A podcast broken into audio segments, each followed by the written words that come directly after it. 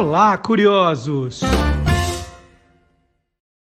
Bom dia, curioso! Bom dia, curiosa! Hoje é 30 de setembro de 2023. Está começando o Olá, curiosos, número 147.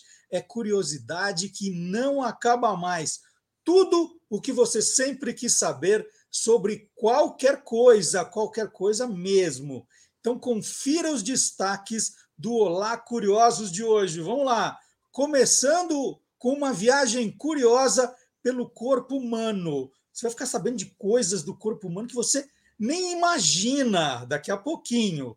E tem também as invenções do desenho Os Jetsons viraram realidade. É o tema do Silvio Alexandre no Universo Fantástico.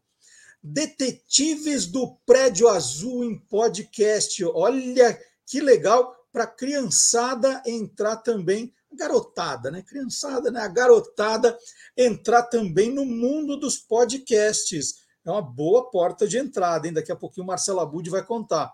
E soltando os bichos, uma onça em Foz do Iguaçu. Que história é essa? E tem também outra, hein?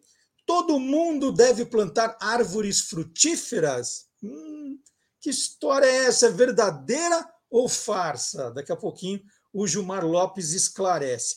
Então é tudo isso e muito mais no Olá Curiosos que está começando agora.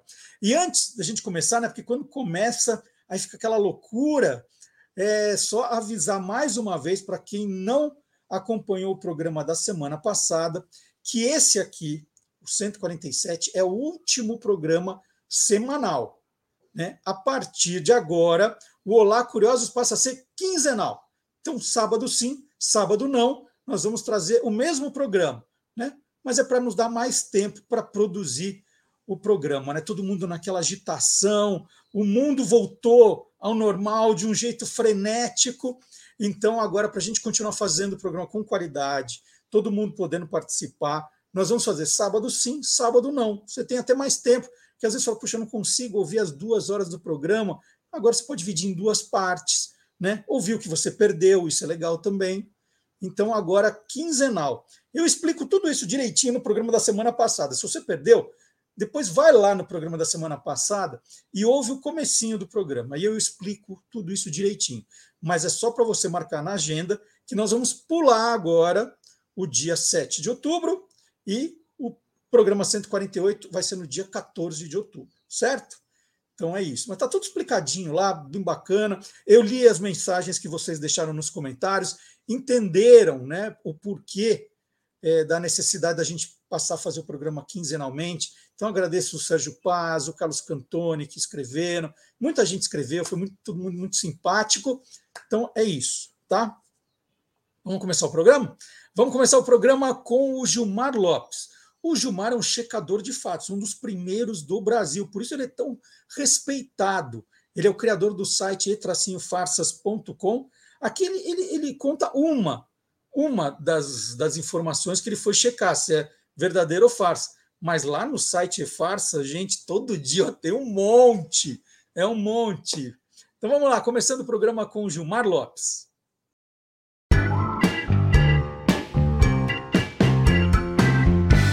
Verdadeiro ou farsa? É verdade que o governo da Tailândia pediu para que todas as pessoas do mundo inteiro plantassem sementes de árvores frutíferas para ajudar no meio ambiente? Pois é, essa história voltou a circular há poucos dias nas redes sociais e afirma que o governo daquele país teria iniciado uma campanha pedindo para que todas as pessoas plantassem árvores frutíferas por onde quer que andem. A ideia até parece boa, né? Você está passeando pela floresta, numa trilha, num parque, tira uma semente de frutas do bolso e joga ali, semeia e no local começa a nascer um monte de pé de fruta. Aí é claro que um montão de gente entrou em contato querendo saber, né? Será que é uma boa sair por aí plantando árvores de frutas? Será que isso é verdadeiro ou farsa? É farsa! Olha, a princípio até parece ser uma boa ação, mas a plantação indiscriminada de árvores frutíferas pode causar até problemas para o meio ambiente, ao invés de ajudar. Eu fiz uma busca no Google sobre esse assunto e descobri que essa história já circulou pelo menos ali desde abril de 2019, quando já foi prontamente desmentido por vários especialistas. A maioria das frutas que a gente consome aqui no Brasil são de plantas exóticas, ou seja, são árvores que não são nativas aqui do nosso país. E se você plantar em um local onde não está preparado para receber aquelas frutas, as árvores não vão crescer e não vão dar nenhum fruto. Em relação à Tailândia, eu não encontrei nenhuma notícia, nenhuma nota do governo a respeito dessa suposta campanha que eles teriam feito lá para que as pessoas plantassem sementes indiscriminadamente. A única coisa que eu encontrei foi um projeto de 2013 do próprio governo que replantou em áreas devastadas algumas sementes nativas. Essa plantação, inclusive, o governo fez com aviões. Então, amiguinhos curiosos, essa história afirmando que o governo da Tailândia teria começado um programa lá de conscientização para que o povo plantasse sementes de árvores frutíferas é farsa. O ideal mesmo é que você, antes de sair plantando qualquer semente por aí, dá uma estudadinha para verificar se aquele local pode receber aquela planta, hein? Senão você pode estar tá atrapalhando o meio ambiente ao invés de ajudá-lo. Uma dica é entrar no Instituto Horus, onde você pode verificar as árvores nativas de cada região. E aí, você quer saber se o que está rolando na internet é verdadeiro ou farsa? Então entra lá no www.e-farsas.com.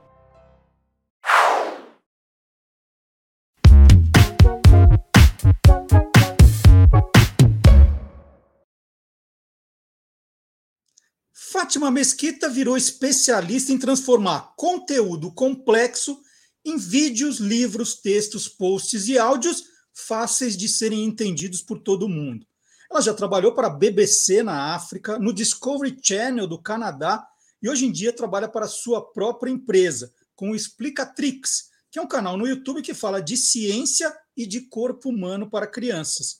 Você conhece também a Fátima Mesquita aqui do canal do Guia dos Curiosos quando fazíamos o programa Tô Lendo. Né? Fátima era nossa colaboradora aqui. Bom, mas hoje a Fátima está aqui para conversar sobre a novidade que está chegando às livrarias. É Anatomia, um passeio divertido pelo corpo humano, com ilustrações incríveis do Fábio Sgroy, que eu vou ficar mostrando ao longo da entrevista também.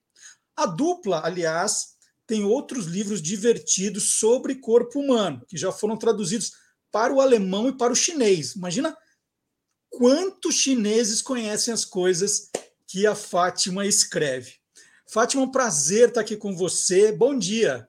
Prazer é meu, imenso, imenso. E eu concordo com você aí em duas coisas essenciais do que você falou. Primeiro, que é uma honra, uma alegria enorme fazer sempre essa parceria e vira e mexe eu e o Fábio, porque o Fábio a gente nunca se encontrou pessoalmente, mas a Olha. gente parece que foi separado no berço, né? Que nasceu ligado, porque ele é o tipo do, do ilustrador que contribui, né? E que faz você rir no meio da história. Então você pega um detalhe e fala, ah, que bacana, né? Dá aquele, aquele sorriso para você mesmo.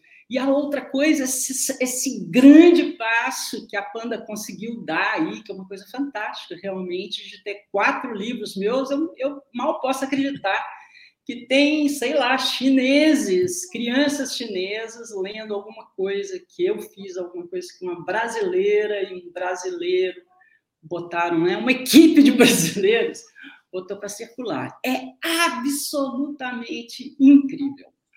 Vou começar falando né, do Anatomia. Anatomia.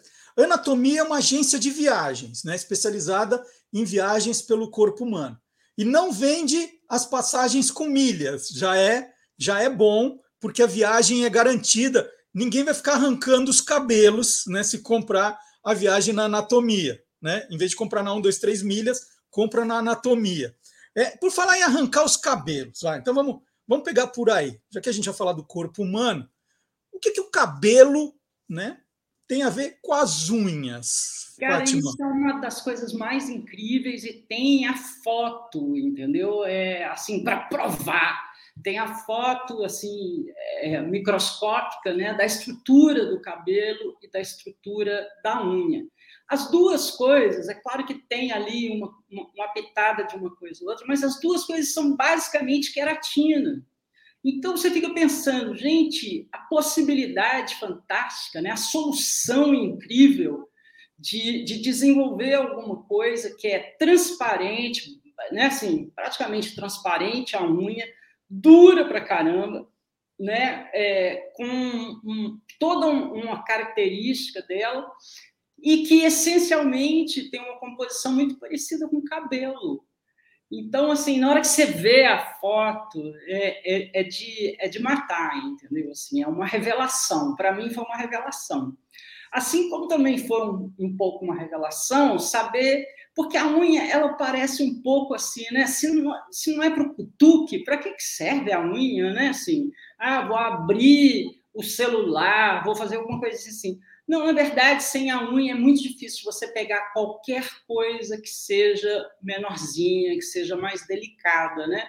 Então, são, são essas coisas, assim. Então, umas horas que você olha, assim, você fala, gente, que loucura. O corpo humano é todo muito assim, né? É, mas aí, às vezes, você olha para um detalhe para o outro, você fala, caramba, eu espero que você possa mostrar as fotos aí, porque elas são inacreditáveis. Unha e cabelo é, com tanto aparelho, né? Hoje você tem exame de tudo e vê.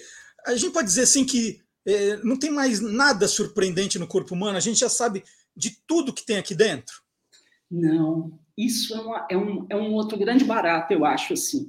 Primeiro, porque o ser humano realmente chegou num entendimento do corpo, né? Se comparar com a, as coisas que a gente ainda pensava que pensava que eram reais, que eram possibilidades aí 200 anos atrás, dois séculos só atrás, entendeu? ainda tinha muita ideia assim, é, é, absolutamente tirada do, da imaginação, né?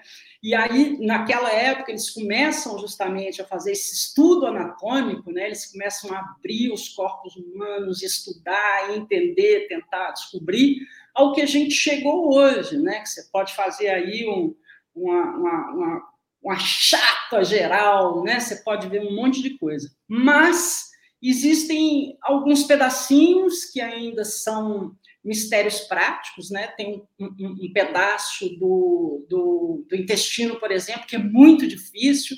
Eles desenvolveram um sistema de engolir uma cápsula com uma, uma, uma câmerazinha e tal, não sei o quê, mas ainda é papapá. Tem a parte do cérebro, né? Que assim ainda está num entendimento muito grande. Tem a parte também do mínimo, né, do microcelular, que toda hora eles descobrem alguma coisa nova, né? Oh, na hora que você toma isso aqui, encosta aquilo lá, papapá, papapá, produz isso, não, produz aquele outro. Tem um monte de coisas assim que elas continuam evoluindo, evoluindo, evoluindo. E tem é, também outras coisas, por exemplo, o apêndice, que quando eu era menina se falava direto e reto, ah, pense tira, não serve para nada, ou mesmo as amígdalas, né? Quem é que hoje em dia tira amígdala? Eu nem sei se faz isso mais, mas quando eu era menina, toda hora, entendeu? Ah, fulano não vai, não vai vir para aula porque tá tirando as amígdalas e tal. Hoje em dia, há um entendimento das amígdalas, que elas são, entendeu, parte de um sistema de, de defesa nosso, e o apêndice também, há, há uma conversa aí, alguns estudos para saber, não, talvez o apêndice não esteja assim tão de bobeira, entendeu? Hum. Então tem uma coisa de talvez ele seja até uma reserva ali é, da nossa microbiota intestinal, por exemplo. Né, que quando você, acontece alguma coisa, você perdeu aquela sua flora intestinal maravilhosa, e aí ele pega e fala: Ó, oh, eu fiz umas cópias aqui, há uns papos assim, entendeu? Então, é, pequenos grandes detalhes, né?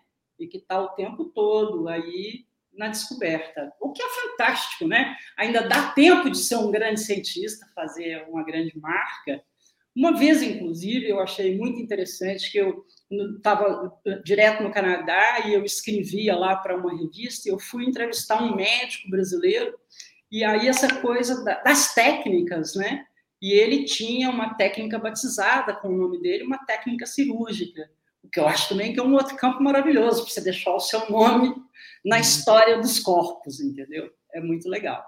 O Fátima, a gente ouve alguns percentuais, né? Ah, que a gente usa só 10% da capacidade do cérebro, que o corpo é formado por 70% de água, né? E a gente fica meio assim, nossa, mas é isso mesmo? É assim que as coisas acontecem? Como tem tanta água aqui dentro? Como é que é, é isso? Esse, esse da água, para mim, também é um mistério. Né? É, eu acho que, assim, tem muita coisa. Eu acho também que eu sou de uma geração, e, e acho que ainda tem muita gente aí, que, por exemplo, eu nunca vi num laboratório eu entrar e olhar lá e falar ah, uma, uma, uma célula do corpo humano. Né? Que eu acho que às vezes falta isso. Eu acho fantástico quem consegue ter. Tem uma história, por exemplo, muito interessante, eu acho, eu acho que isso define um pouco até a estrutura das escolas brasileiras e as escolas de fora e tal, que é o Oliver Sacks, que é um neurologista maravilhoso que morreu há poucos anos atrás, e tem um livro dele que ele conta que é, ele, quando era menino lá na Inglaterra, em Londres, ele ia para o British Museum é, quando alguém virava e falava, acharam mais um, um nome lá da, da tabela periódica. E aí ele ia correndo para lá para ver, entendeu? Então, eu acho que tem um pouco isso, né? Aqui no Brasil, eu ainda imagino que mesmo hoje, nesses tempos, ainda tenha milhares de crianças que nunca tiveram a chance de olhar lá. Então, para mim, nessa categoria, no interior de Minas Gerais, nos anos 60 e 70, a pessoa falava comigo, ah, não sei quantos por cento do corpo humano é água. Eu falo, que água, né? Assim, qualquer corte que você faz, não tem água. Onde que tem água nesse negócio? E tem água pra caramba, é isso mesmo, entendeu? Passa dos 70% se você bobear.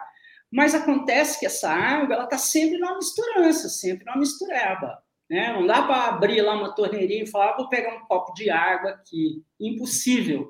Então, água no sangue, água dentro das células, cada célula tem uma microgota de água ali dentro e no entorno delas, né? Assim, quando você pensa em muco, você está lá, hum, vou assoar meu nariz aqui.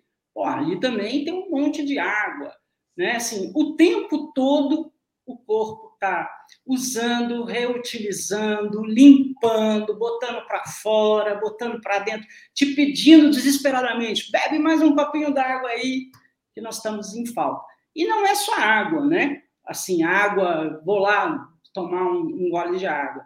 É também a água que tem na fruta, a água que tem na verdura, a sopinha que você come, o molinho e tudo mais. Mas esse é um processo realmente inacreditável. E outra coisa, de, de, uma coisa que a gente ainda tem em abundância e que se tomar um pouquinho de cuidado com a Terra, né, com o planeta, a gente sempre tem, né? Fátima, eu, eu costumo dizer que criança gosta muito de dois temas em especial. Tem, tem uma quantidade enorme de interesses, mas dinossauros e corpo humano, as crianças amam. Assim, é, são dois temas, quando você vai falar numa escola, né, ou quando você vai dar de presente um livro, você sabe que, que funcionam. Né? Dinossauros e, e, e o corpo humano tem um pouco dessa dificuldade, às vezes, de explicar esse funcionamento. Eu acho que o anatomia, é, o grande barato dele é explicar de um jeito divertido, curioso, o funcionamento de cada sistema, né? Você já, já fez de algumas partes separadas, agora está fazendo tudo junto. Então, eu vou te pedir como um exemplo, vai, eu vou, eu vou te falar um tema e você diz como é que você conta isso no anatomia. Hum, é, tá. não, não, é um tema fácil, né? A gente tem um negocinho no, no corpo que é o esfíncter, né? E o esfíncter é danado. É. Ele tem um GPS que não é fácil, né? Não. Ele vai se localizando. Falou, opa, tô chegando perto do banheiro, tô é. longe. Na verdade, como é que é. você conta no livro isso de um jeito divertido, né, para a criança falar: Uau, que legal!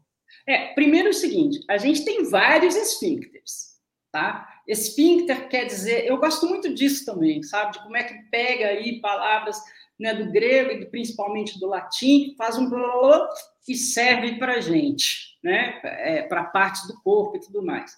Então, o esfíncter a gente tem um mais ou menos aqui, né, que separa aí comida. Ah, você é comida, então peraí, você não vai para o estômago, você vai para o outro caninho, tá? não sei o quê. No final do, do, do, estômago, você também tem um outro, Porque senão ia ficar aquele pinga, pinga lá, você ainda não digeriu, não triturou, não bateu, remexeu a comida toda e já estava indo para o pro, é, pro intestino. Então não dá. Então também tem portinhola.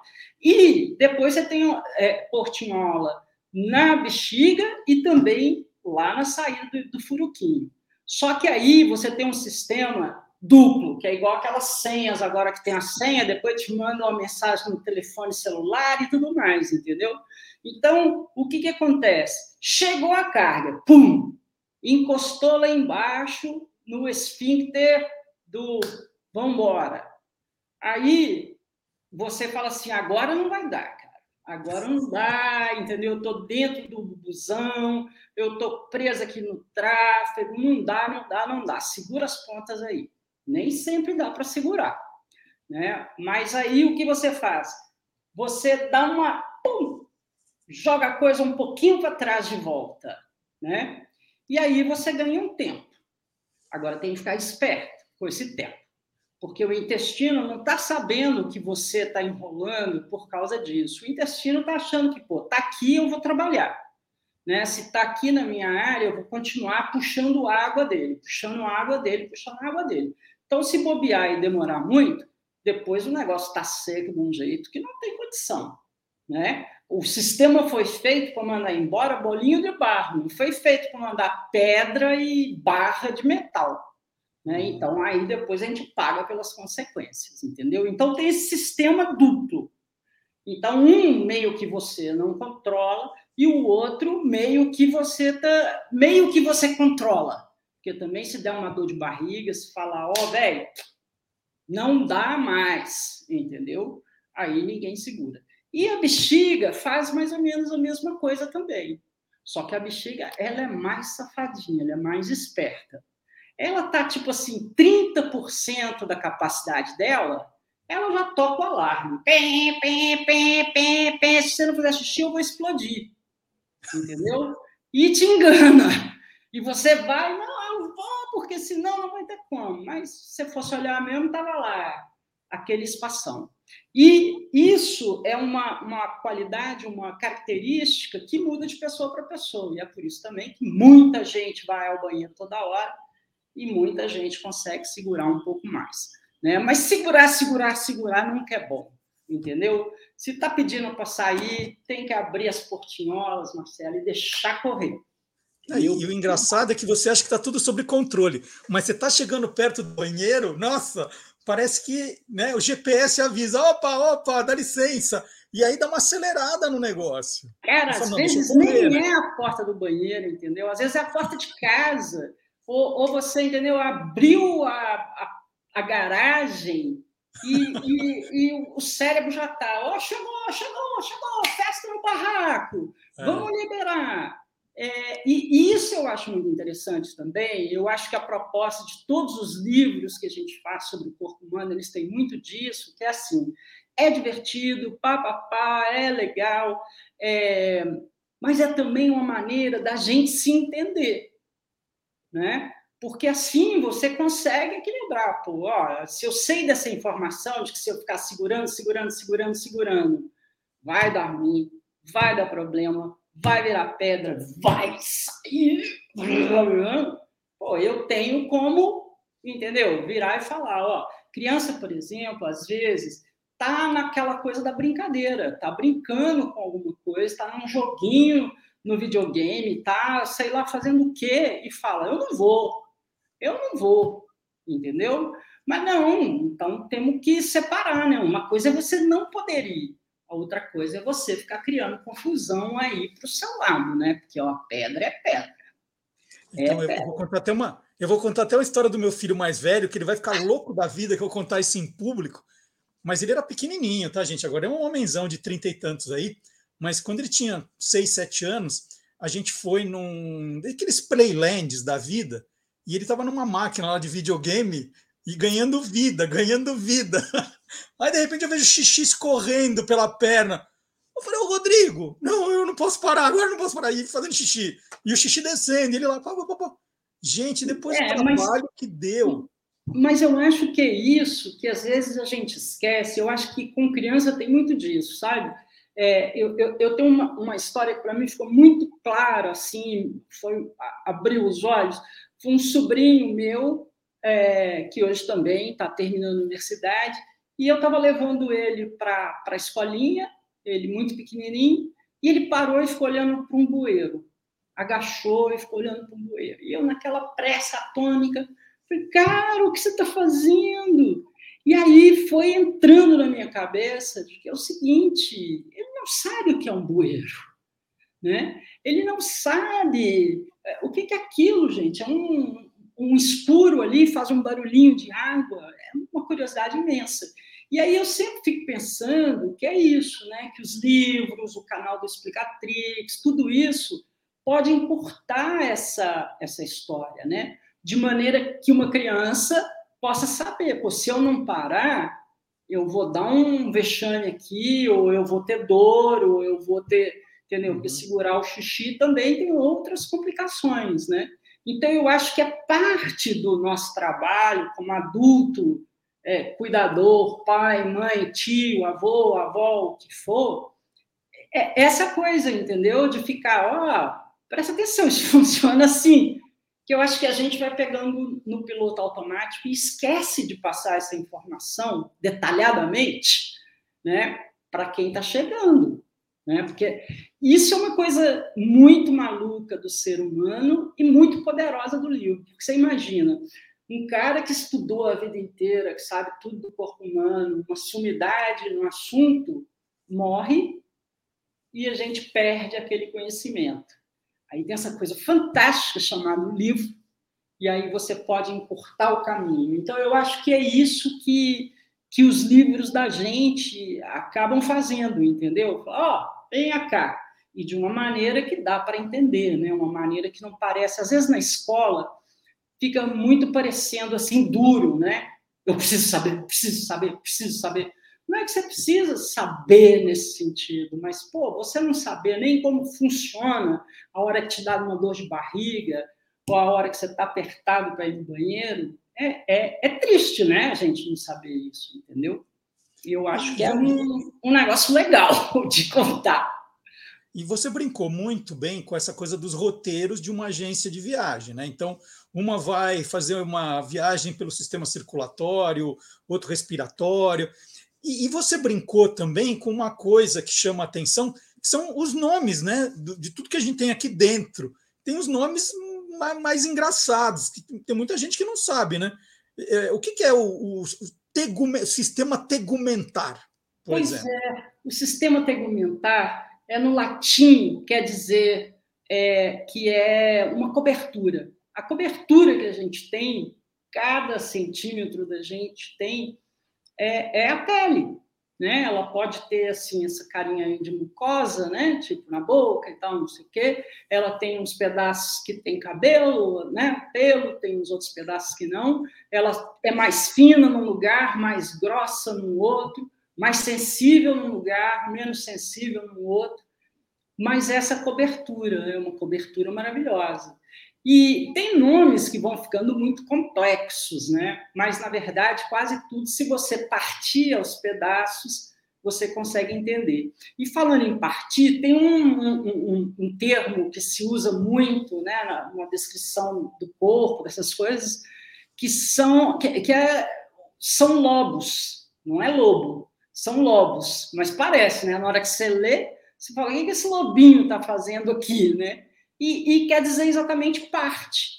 Né? Então, por exemplo, você pega o pulmão, o pulmão também eu acho muito divertido, né? porque quando você vê um desenho assim de pulmão, você fala, pô, o pulmão são duas partes que parece que fez uma cópia, né? Você aqui, você aqui tem os mesmos elementos. Nananina, não.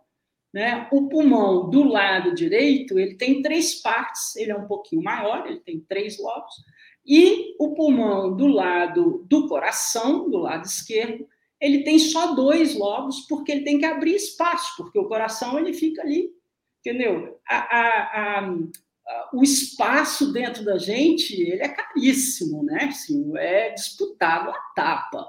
Né? Se a gente fosse vender como imóvel, ia dar uma fortuna, porque todo mundo ali, cada órgão, cada pedacinho, falando, aqui é meu campo, não se mete, entendeu? Encosta aqui, não encosta lá e tal. é super bem ocupado. Né? E, e aí, uma outra coisa, então você tem o lobo e você tem o lóbulo. Esse aqui, por exemplo, é o lóbulo da orelha. E, e, e esse final quer dizer inho, né? pequenininho. Então, você tem o lobo e você tem o lóbulo, que é o lobinho, né? um, um lóbulo pequenininho. E, da mesma maneira, uma outra palavra que eu adoro é músculo, que quer dizer camundongo pequenininho em latim. Então, você tem aí... É, é maravilhoso, é maravilhoso. Eu choro de rir quando eu vejo essas coisas, entendeu? E você vê também, porque eu acho que quando você pega esse nome que vem lá da, do, dos tempos da antiguidade e tudo mais, pelo menos na nossa cultura, né? Porque a nossa cultura ela pega um pouco uma coisa árabe há um certo tempo, né? Mas ela bebe muito mesmo da, da, das coisas lá da Grécia e, e da Roma antiga apesar da influência árabe na medicina ser muito grande, né? na medicina, na matemática, nas nossas artes e tudo mais. Mas aí você tem, é, você fica imaginando o seguinte, como é que eles chegaram a esse nome, né? O que, que eles viram, o que, que eles pensaram, o que, que eles sentiram para chegar a esse nome.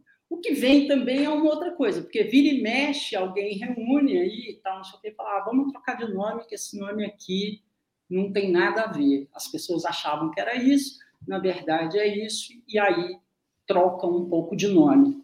O que me leva a uma outra coisa importante, que é o seguinte: quando a gente fala nos sistemas do corpo humano, é, você tem às vezes variações.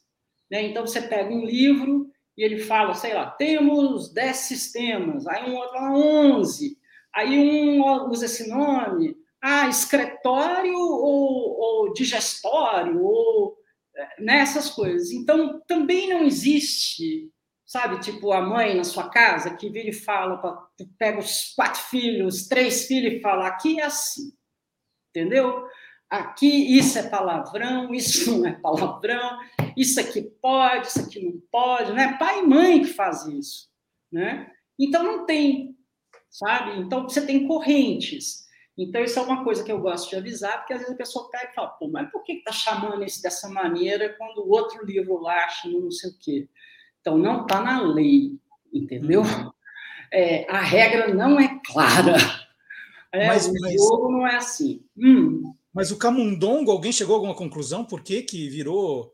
Ah, virou aí tem um monte de coisa, né? Porque essas coisas também, quando elas são muito antigas, chega uma hora que ou alguém descreveu lá, literalmente, estou botando o nome de camundongo porque acho isso, isso, isso, é uma coisa. Na maioria das vezes, você chega a conclusões, né? conclusões que podem ser mais fundamentadas ou menos fundamentadas. No nome das coisas, é meio complicado. Né? Você consegue achar, por exemplo, é, coisas. Eu, eu, acho que o nome das coisas, comida, sabe? Porque eu, eu, fico sempre pensando, pô, quem é que resolveu pela primeira vez é, botar comida no fogo? Estava se uhum. comendo antes, uhum. né? Entendo que a pessoa na praia pode ter ido lá lavar um, uma coisinha assim que estava suja de areia, meteu aquilo na água, botou na boca. Hum, o sal tem uma. Entendeu? Mas tem uns pedaços que você fala, cara, como que alguém. É acidente, né? Assim, queria fazer uma coisa, fez outra. O que foi? Foi por acaso? Então, a, a do músculo eu não achei nada que me soasse convincente, entendeu? Assim, que falasse, hum, tá legal. Aqui eu, eu compro essa ideia. Não deu, não, cara. Fátima, vamos falar um pouquinho do projeto Explicatrix, que daqui a pouco a gente vai encerrar. E é um projeto que vai virar livro, uma série de livros, na verdade. Uma série Conta de um livros. pouco o que é o Explicatrix, como ele nasceu. Então, o, o, o Explicatrix, primeiro a gente volta lá para o latim, né? Então, plica em latim é uma dobra. E, e, e um assunto ele está dobrado, escondido, oculto. Você então você desdobra, abre, revela. E é isso que é explicar né? É você revelar, abrir. Então, o Explicatrix, ele, ele nasce um pouco disso. E ele, ele já estava sendo gerado, e aí chegou a pandemia. Aí a gente falou, bom, agora acelera. Né? Então, é, na pandemia, ele foi mesmo assim, fez um. E, e, é um canal onde a gente explicou muita coisa da pandemia, mas a gente também explica é, o piolho, o que fazer com piolho, né? tosse, uma solução super legal, porque o, o, o, o abacaxi ele tem uma coisa chamada bromalina, que tem essa capacidade expectorante. Então, dá para você fazer em casa, mesmo se você estiver no meio do mato, não tem mais nada, você faz o seu próprio xarope ali e tal, e se vira legal. Aí a gente foi, entendeu? Muita coisa de, de, é, de defesa do corpo humano, né? Como que funciona uma vacina e tudo mais. E aí aquilo foi crescendo, acabou que a gente ficou fazendo um material grande sobre primeira infância para a Universidade é, de Minas Gerais, outras coisas apareceram, e agora a gente está caminhando para uma coleção maravilhosa, que está ficando muito legal, deve sair no começo do ano que vem, mas eu acho que ainda não vou dar o tema, não, né?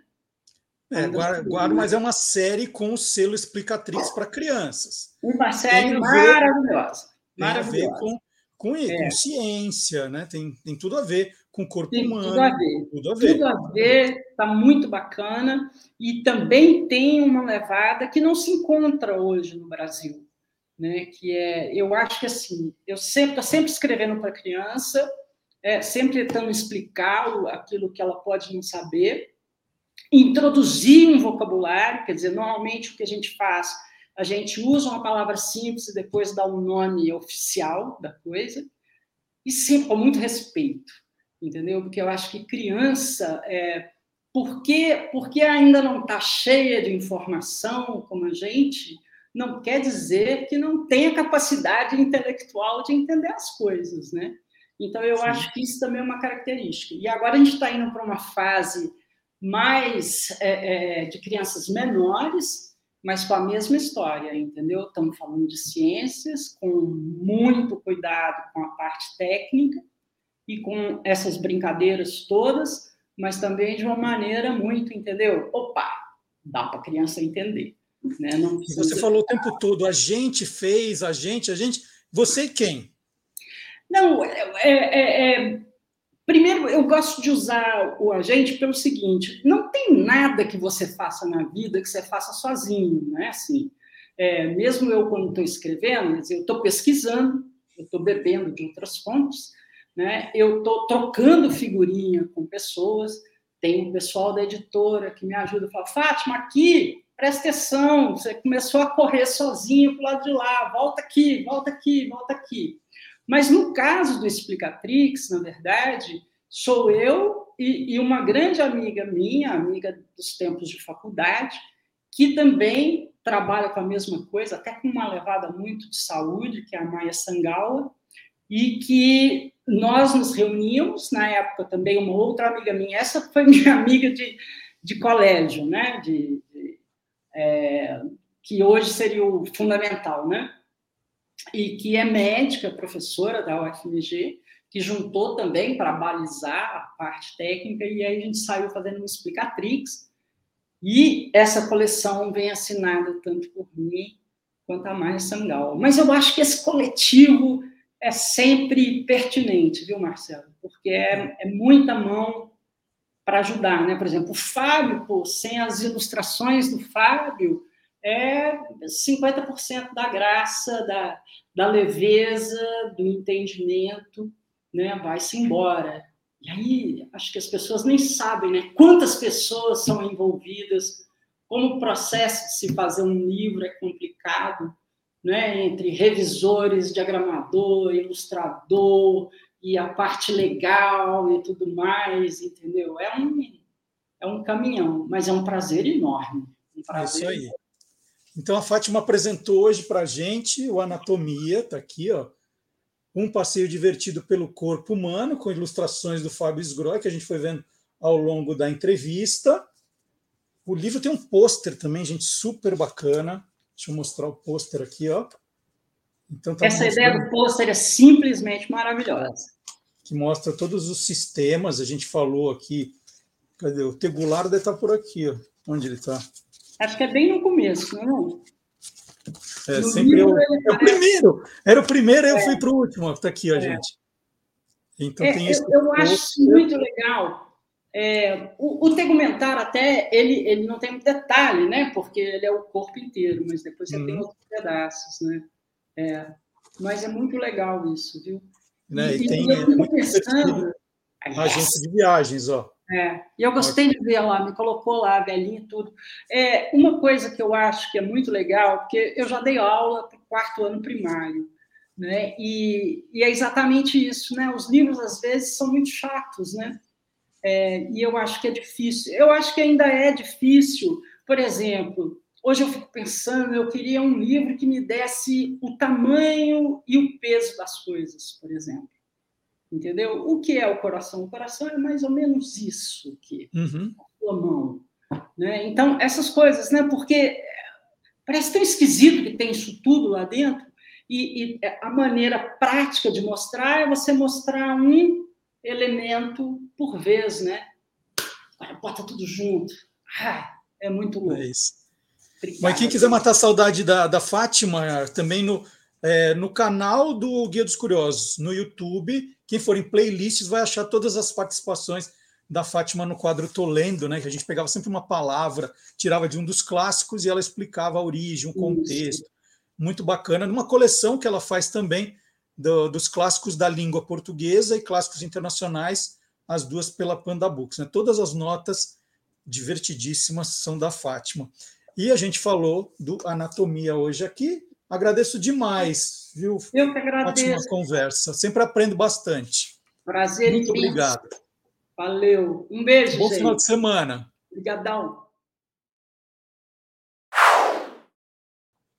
Então, aprenderam tudo sobre o corpo humano? Legal, né? Muito legal esse papo com a Fátima Mesquita.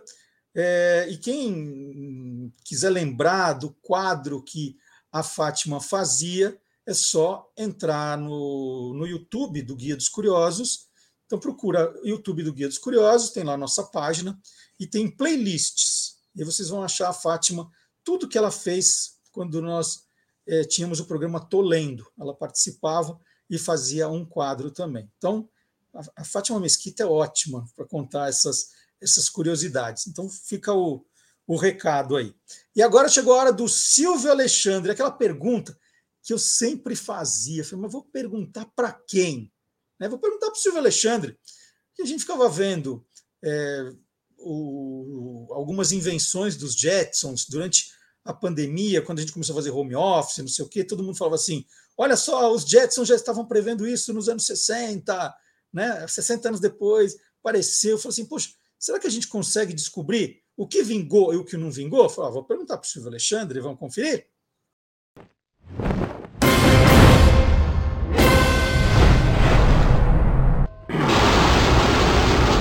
Universo Fantástico.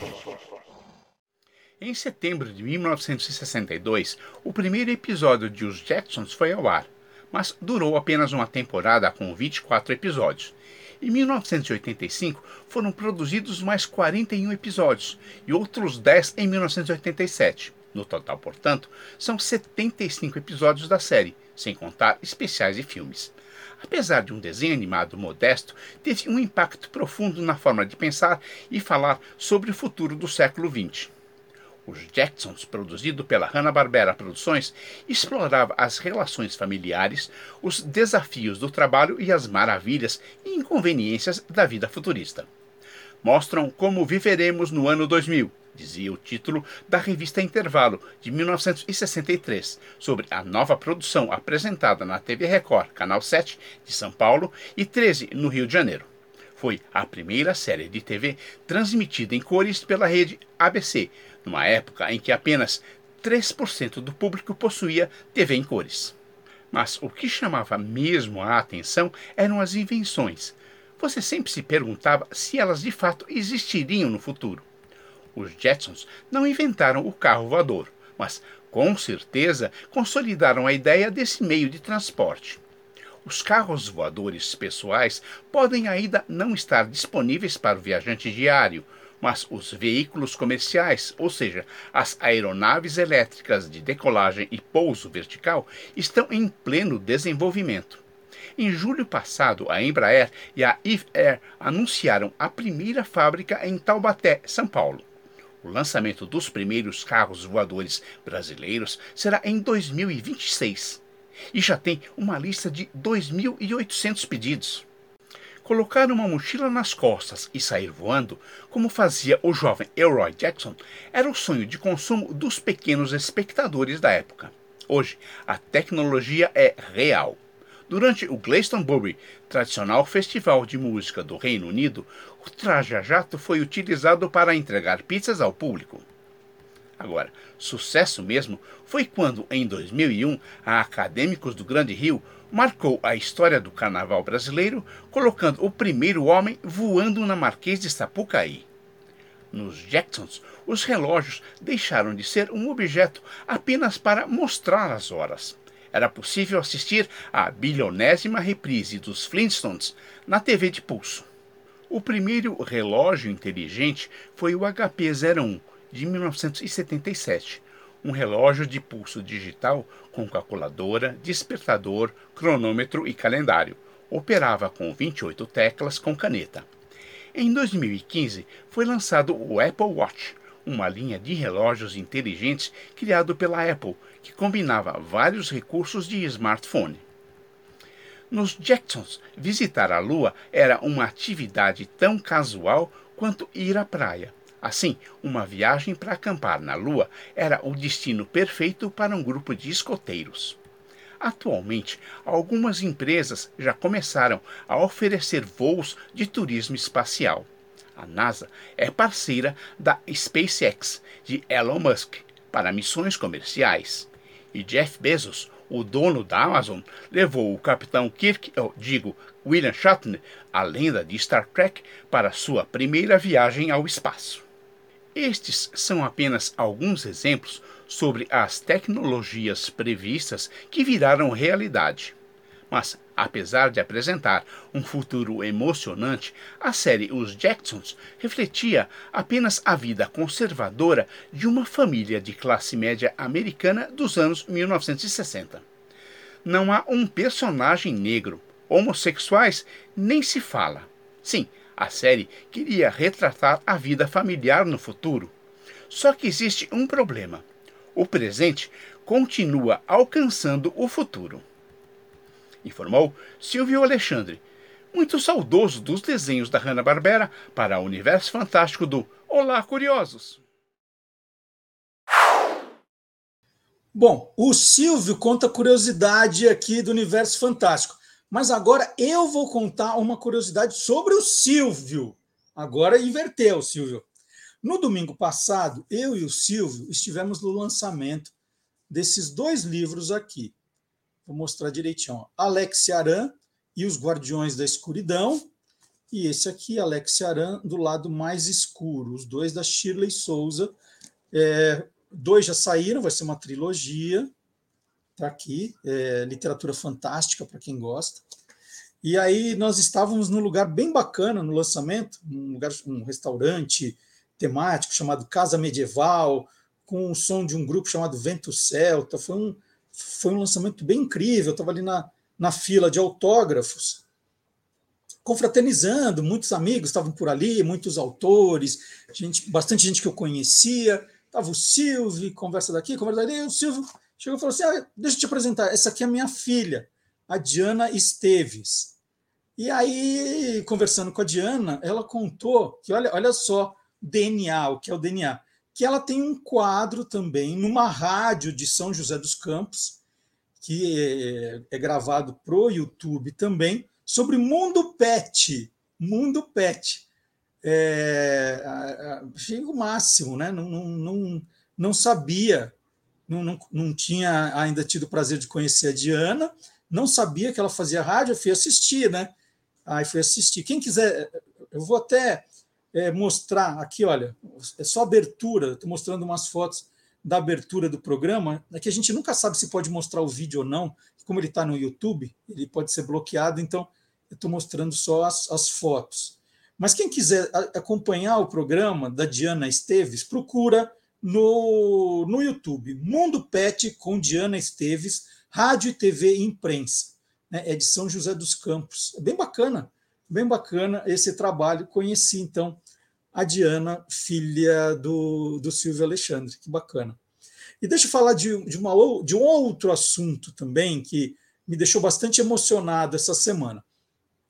Na segunda-feira, nós tivemos a estreia do Revival Elas por Elas, é a nova novela das 18 horas da Rede Globo.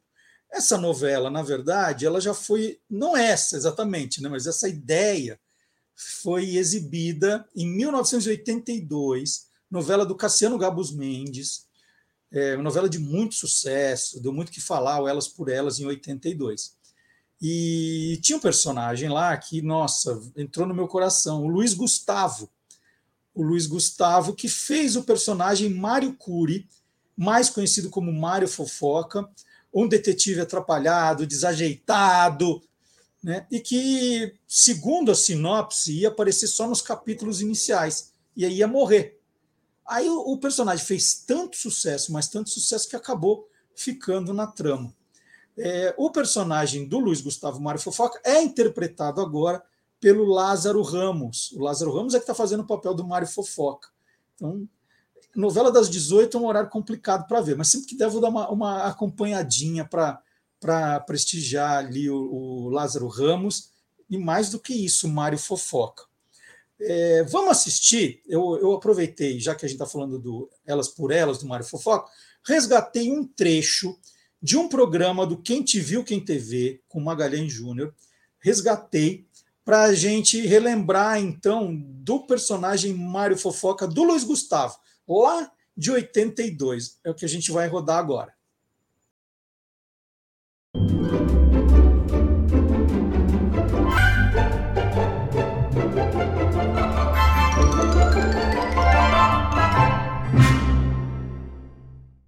tanto o, o, personagem de quem eu vou falar, quanto o, o ator que eu interpretava, eu adorava.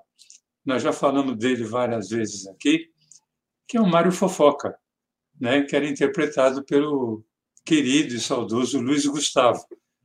A, a série Mário Fofoca foi ao ar em 1983 e ela durou míseros três meses ela tinha muita expectativa.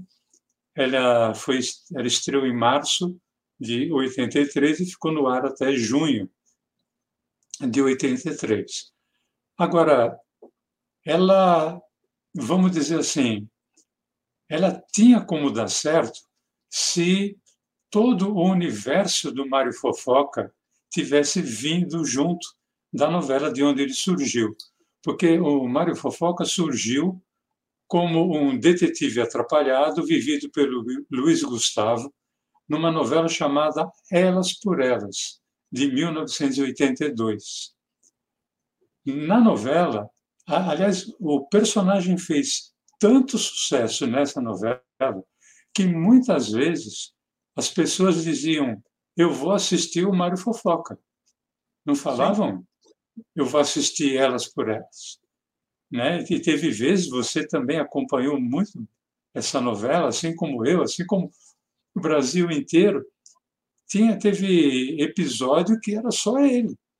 Uhum. Só que ele tinha Mário Fofoca tinha um universo, era constituído pela família, e essa família tinha o Felipe Carone como pai, a Ana Ariel como mãe e a Sandra Breia como irmã era um núcleo importantíssimo. A sua principal cliente, a cliente do Mário Fofoca Detetive, era interpretado pela Eva Vilma, que por ele acabou se apaixonando. Só que o Mário Fofoca, ele era apaixonado pelo personagem da Cristiane Torlone, que era Cláudia, que por sua vez era apaixonada pelo René, que era o melhor amigo do Mário Fofoca, que era interpretado pelo Reginaldo Farias. Na série, no spin-off, desse universo do Mário Fofoca, só restaram o pai e a mãe em relação a, a novela. E os personagens criados para a série, como, por exemplo, o Donato, que foi criado como um outro amigo do Mário Fofoca, que era interpretado pelo Osmar Prado, acabou não tendo tanta força. E, e teve um outro detalhe também, Marcelo. Um pouco antes da série ir ao ar, Mário Fofoca estreou no cinema As Aventuras de Mário Fofoca, que basicamente também pelos mesmos motivos já não teve grande sucesso. Então a, a série já começou um pouco para baixo devido ao não sucesso do filme. Bom, e a história, né, do... Eu, eu escrevi, tinha ali 18 anos, era fã do, do Mário Fofoca, e escrevi um roteiro do meu jeito, né, eu não, eu não conhecia muito a técnica de roteiro, mas escrevi um roteiro e falei assim, vou mandar para um... Eram quatro, quatro é, autores do seriado que se revezavam, cada um fazia uma semana. E o que eu conhecia, vendo os créditos, era o Carlos Eduardo Novaes, eu tinha os livros do Carlos Eduardo Novaes na prateleira e falei assim: vou fazer o quê? Eu vou mandar para a editora do Carlos Eduardo Novaes. Eu peguei o endereço, editora nórdica, e mandei uma carta para ele. Mandei uma carta é, dizendo que eu era fã do Mário Fofoca e que eu queria mandar um roteiro para ele. E aí o, o, Carlos Eduardo Novaes me respondeu a gente. Ele me mandou uma resposta e é muito linda essa, essa carta que ele mandou. Mas a parte que eu mais gosto é. Seu roteiro está muito bom, com muitas externas, como gosta Globo, muita ação, os personagens são engraçados e você pegou como poucos o espírito do fofoca. É, vou tentar dar um tratamento de televisão a ele para colocá-lo no ar. Pode ficar tranquilo que não esquecerei de mandar botar seu nome nos créditos como autor. E eu publiquei essa semana no meu Instagram, quem quiser ver lá no MD Curioso, ou no Guia dos Curiosos, tem a carta na íntegra para quem quiser ler. É, e aí fiquei muito, muito feliz. Só que esse, essa carta aqui é de 5 de maio de 83. E aí eu fiquei, né? Falei, puxa, Carlos Eduardo Novaes me respondeu, que legal. Até tem o, a assinatura dele aqui no, no verso, né, tipo um autógrafo. É, ele me respondeu, que legal, né? E aí ficava todo domingo ali falando: será que é hoje o meu episódio? Será que é hoje o meu episódio? Só que o, o seriado Mário Fofoca, ele teve só 17 semanas, ficou só 17 semanas no ar, dava um, três meses e pouquinho. E ele saiu do ar justamente em junho, um mês depois da carta, nem deu tempo. A minha, essa foi a minha quase estreia na TV Globo aos 18 anos, mas não deu certo. Mas eu fiquei tão feliz, mas tão feliz com, com a carta do Carlos Eduardo Novaes, falei, não, vou ficar tentando, vou continuar tentando, e depois, aí sim, no ano seguinte, foi meu, meu primeiro trabalho como roteirista para televisão foi na TV Tutti Frutti. Acho que já mostrei esse disco aqui. É uma criação do Eli Barbosa, passava na TV Bandeirantes, e o meu professor aqui foi o Messina Neto, que era o chefe dos, dos roteiristas. Aprendi demais com eles. Então, quem quiser dar uma olhadinha na carta, na íntegra do Carlos Eduardo Novaes, dá uma olhadinha no meu Instagram, né? Guia dos Curiosos ou MD Curioso, a carta está lá. Muito, muito feliz de, de relembrar isso agora que a novela reestreou. Quer dizer, não é que ela reestreou, que ela, que ela agora está sofrendo um, um, um, A gente chama de revival, né? Você pega e, e, e, e, e dá um olhar diferente, mais moderno para um clássico. Então é isso. Agora, atenção, um pouco de filosofia. Vamos chamar o professor Vard Marx.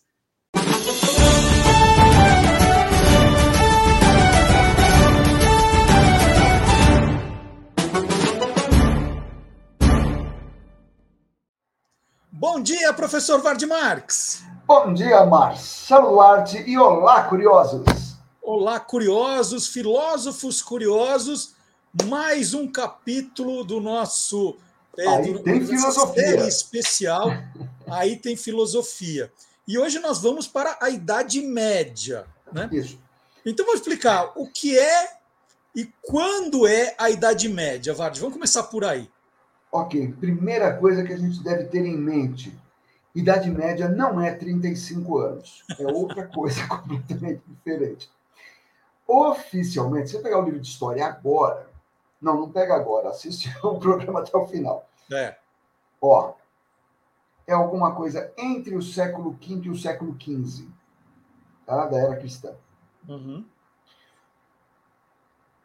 A gente costuma dizer que, olha, é a queda de Roma ali no ano 476, e na outra ponta a gente tem, pode ser a queda de Constantinopla em 1453, pode ser a descoberta da América em 1492, pode ser a reforma protestante em 1517. Varia conforme o gosto do freguês, mas é mais ou menos isso. Uhum. Na teologia e filosofia cristãs, a gente vai ter aí algumas etapas, e a primeira delas é a patrística, que é que trata da ciência é, na época dos pais da igreja. Igreja, eu sempre igreja agora é cristã, tá? É, que ela pega ali da velha igreja, estou falando do século I até o século VII, no máximo início do século VIII. Tá? Uh, a patrística pega todos os escritos teológicos desse período, incluindo textos de hereges, evidências textuais não pessoais, ata de concílio, tudo o que for dessa época tudo serve para construir o pensamento. Ah, mas até texto de herege? Até texto de herege. Porque você tem que saber contra o que a igreja se coloca.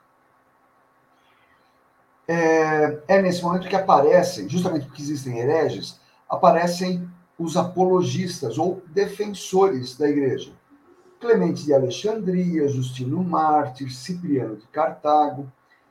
É, as primeiras decisões da igreja, dogmas, o que é heresia e o que não é, vem mais ou menos dessa época. E a gente vai ver aí isso aí tá, a gente algumas coisas a gente se refere ainda à Grécia, mas muito pouco. Porque a gente vai partir para Alexandria, Cartago. Eu estou falando de norte da África. Uhum. A gente não costuma associar muito filosofia ao norte da África, mas o norte da África, eu estou falando norte da África mesmo, mar Mediterrâneo, tá? era colônia romana. Então, circulava muito por ali filosofia, eh, matemática, teologia em geral, cristianismo, foi beber nessa fonte e tal. Aliás, nós temos surgindo aí eh, nessa, nessa época os quatro pais da Igreja Latina, né, que são eh, Ambrósio de Milão, Jerônimo, Gregório Magno e Agostinho. Jerônimo, para os católicos, São Jerônimo, foi o cara que ele não escreveu, mas ele compôs a Bíblia. A Bíblia não foi escrita, ela foi composta. Porque Jerônimo, que é o padroeiro dos bibliotecários, Jerônimo foi o cara que juntou um monte de livros que eram tidos eh, como sagrados aqui, mas não eram ali, foi juntando e falou: olha, esses aqui são os livros sagrados e tal. Ele escolheu um monte deles e deixou um monte de fora. Por exemplo, a gente conhece quatro evangelhos que estão na Bíblia. Mas existem muitos outros que ele falou, hum, não me convenceu. Então, é bom, né, quem, quem quiser se aprofundar no estudo da Bíblia, por exemplo, ou do cristianismo, saber que existem um monte de outros textos. E esses filósofos bebem na fonte do estoicismo, né? lembra do não me importismo? As uhum. coisas não importam nem prazeres, nem sofrimento, porque vão se importar com o quê? Com a graça divina. Eles têm pontos em comum com o ceticismo, que é não acreditar em qualquer coisa, mas é a doutrina de Platão em especial que veio depois de Plotino, que era chamada de neoplatonismo, que é o grande referencial. O principal desses caras aí, desses padres da igreja, que deu uma estrutura imensa para o pensamento cristão, é Agostinho de Hipona. Hipona é norte da África, que ele viveu ali é, entre o século IV e o século V da, da era cristã. Ele escreveu duas obras. Um é um livro chamado Confissões, que conta a conversão dele. O Agostinho, que os católicos chamam de Santo Agostinho, de santo, ele não tinha nada. Esse cara era da pá virada. Assim, uhum. filho ilegítimo com mulher casada. Este foi o cara que, numa oração, ele escreveu: Ó oh, Deus, dai-me a castidade, mas não agora. tá? ele já viu o que ele queria e quando. Mas ele, ele se converteu. E ele escreveu isso em Confissões. E depois escreveu uma obra monumental, filosófica, chamada A Cidade de Deus. A Cidade de Deus é o cristianismo. E ele diz nesta cidade, que essa cidade pegava o mundo, ele diz nessa cidade quem deve entrar nessa cidade, como é que se vive lá e tal, como é que se vive na cristandade. É considerado o fundador da filosofia cristã. E, inicialmente, ele se voltou contra os céticos, porque os céticos diziam: ah, não, eu duvido de tudo. Não tenho nada, é, é, é possível ter certeza. Ele falou: ah, ah, ah, ah. Isso depois Descartes, o filósofo René Descartes, no século XVII, vai retomar essa ideia. E ele escreveu, Agostinho escreveu na Cidade de Deus. Ah, vocês duvidam? Então, se eu duvido, eu sou. Porque não tem nada duvidando. Então, se eu duvido, eu sou. Se eu estou duvidando, eu existo. Descartes foi o cara que mudou a frase para se eu penso, logo existo. Uhum. Bebe nessa fonte aí. Os uhum. sentidos, vejam o platonismo aí, os sentidos podem ser enganados, mas a verdade das ideias, assim como a matemática, por exemplo, permanece indubitável, você não pode duvidar. É por causa da sua ideia de um mundo espiritual e físico separados que Agostinho via no platonismo algo muito próximo do cristianismo. E ele, Agostinho, nas suas obras, nos explicou: o mal não existe o mal em si. Mal é a ausência do bem. O que existe na sua vida é o bem. Se você não construir o bem na sua vida, aí você conhece o mal. Está em você, portanto. Construa o bem. Outra, existe uma, uma, uma, um pensamento científico que diz: ah, de nada, nada vem. Tudo tem uma causa. Ele fala: ah, é? Pois existe uma causa primeiro. Existe é, uma criação que vem de nada, é a criação de Deus. Não existia luz e Deus disse: faça-se a luz. Como Deus parece ter usado um fósforo, porque ele disse fiat lux e fez-se a luz. Ele também é um dos que defende a ideia de Félix culpa. Quem que é esse tal de Félix? Não, não é nome de gente. Félix culpa em latim significa feliz culpa. Feliz culpa de Adão, o pecado original de Adão, a queda de Adão, como a maçã foi expulso do paraíso, poxa, ainda bem que ele fez isso. Porque todos nós nascemos com o pecado original. A Félix culpa. Porque essa culpa do Adão permite que a gente conheça o Redentor. A gente só conheceu Cristo por causa da Félix culpa. E a fé precede a razão. Antes de mais nada, acredite mas depois pense a respeito, porque a razão, o raciocínio é importante para confirmar a fé. No início do século VI, a gente teve um cara chamado Boécio, que pegou uma obra do Aristóteles, o Organon, e traduziu para o latim e comentou. Do século VI até o século XII foi a única obra de Aristóteles que os cristãos tiveram acesso aguardem, nos próximos capítulos, vamos ver que esse Aristóteles, que não existia na Europa, existia para os muçulmanos, que estavam pintando e bordando com Aristóteles. Uhum. É nessa época também que os mosteiros vão ser os centros de conhecimento, porque tudo que era livro ia parar nos mosteiros, como a gente vê lá no filme e no livro O Nome da Rosa. É a época em que uh, precisamos formar gente não só na igreja, precisamos formar fora da igreja. Beleza, vamos criar as universidades. Bolonha, Oxford, uh, Paris, universidades criadas para se formar as pessoas. E a base da educação é, eram as sete artes liberais, como eram chamadas. Tinha o trivium e o quadrivium. Trivium é gramática, dialética e retórica. Quadrivium é aritmética, geometria, música e astronomia. Trivium, porque são três. Aí daí vem a palavra trivial. Por quê? Trivial. Ah, é simples, é trivial, é o básico. Quer saber gramática, dialética, que é a arte de debater, e retórica, que é a arte de falar em público, discursar. Os alunos tinham que saber isso daí, essas sete coisas, para depois aprenderem uh, teologia, medicina, engenharia, etc. E as universidades foram fundadas em Bolonha, em Oxford, não sei o quê, mas isso não interessava porque em todos os lugares se falava latim. Até porque a Idade Média não era um lugar de trevas ficava todo mundo fechado dentro do castelo. As pessoas zanzavam muito pela Europa e havia uma economia muito forte.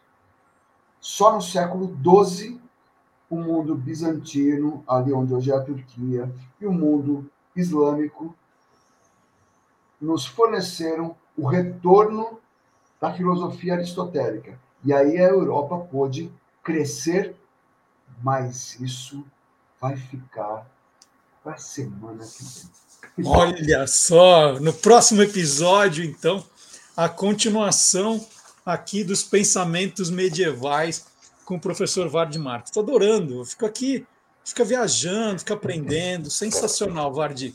Então, já já está marcado, semana que vem está aqui de volta. Estamos aqui. A semana Tchau, que vem não, pessoal. vai pular uma, mas depois, depois a gente depois a gente explica para todo mundo direitinho a ordem aqui. Ok. Grande abraço, Vardi. Grande Obrigado. abraço, pessoal. Bom sábado. Tchau, tchau. Tchau, tchau. E depois do momento filosofia, é hora de chamar o Guilherme Domenichelli, que é biólogo, escritor, professor, youtuber.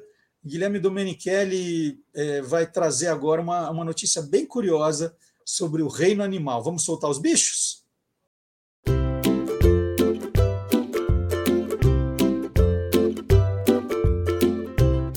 Soltando os bichos, com Guilherme Domenichelli.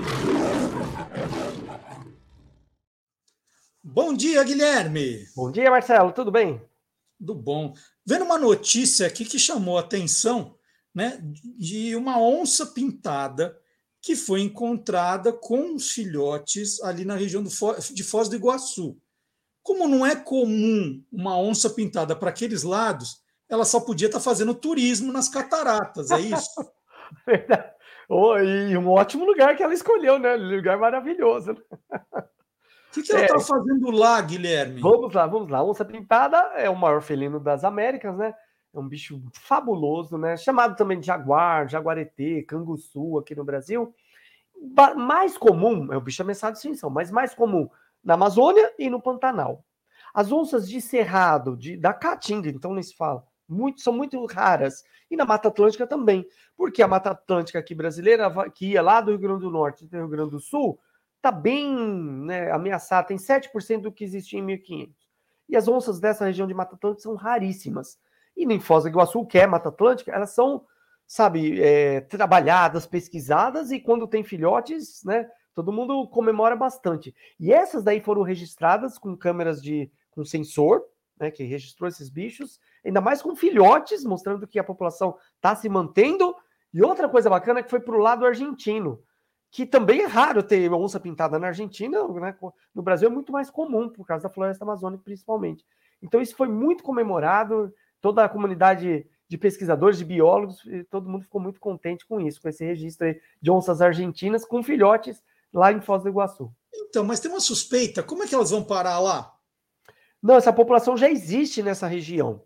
E conforme a região vai sendo mais preservada, tal, os casais vão se encontrando e tendo filhotes e vai aumentando a população, tendo onças em mais locais. Por isso que elas foram parar lá. Já é a região delas.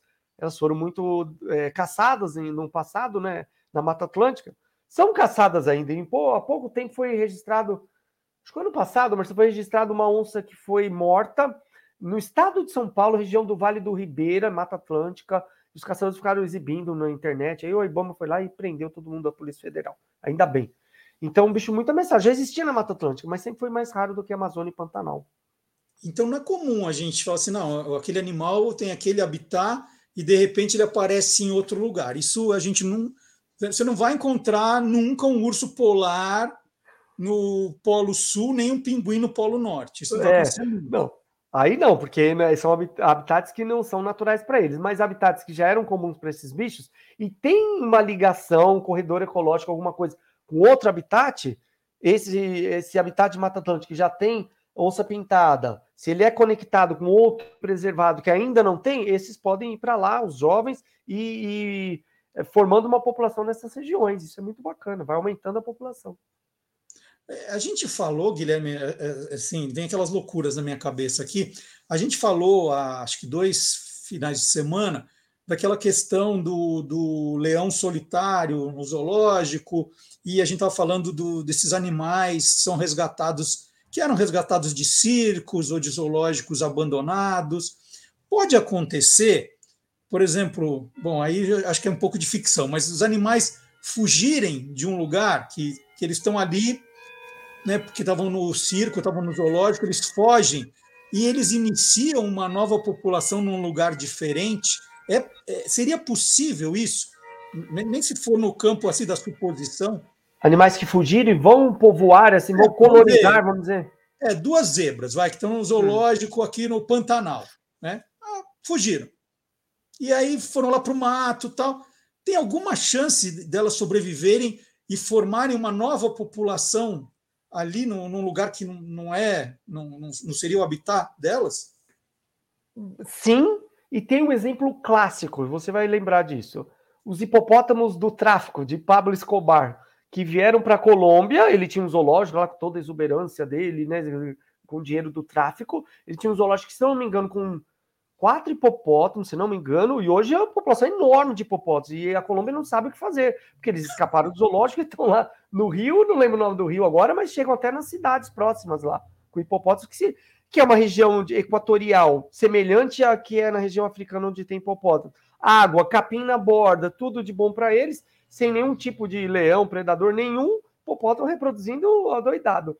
Outro registro importante, que eu até ia fazer um vídeo disso, não fiz ainda, é de um cervo chamado veado sambar, que é da Índia, já foi registrado no Rio Grande do Sul, talvez de, de, de locais de caça que tem no Uruguai e na Argentina.